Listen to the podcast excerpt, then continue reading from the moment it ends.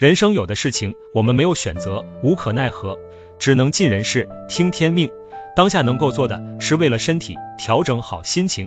我们可以抱怨，可以崩溃，甚至痛哭流涕，但是不能失去生活的勇气。世事无常，各有各的困难。事已至此，接受现实，耿耿于怀，惩罚的是自己。想开一点，看开一点，学会释怀，学会跟生活和解，随遇而安，不为难自己。人在低谷期，拥抱生存的魔力。生活不是这样，就是那样，反正不是我们想要的那样。再精心准备，敌不过命运的安排。再小心翼翼，意外还是突如其来。接纳这段灰色的岁月，各自珍重。当下活着就是意义，活着就是胜利。在未来的日子里，照顾好自己和家人的身体，再苦再难，也要坚强做到问心无愧，不留遗憾。都会过去的，交给时间。走着走着，天总会亮。愿我们能平平安安度过这段磨难。加油吧，心存曙光。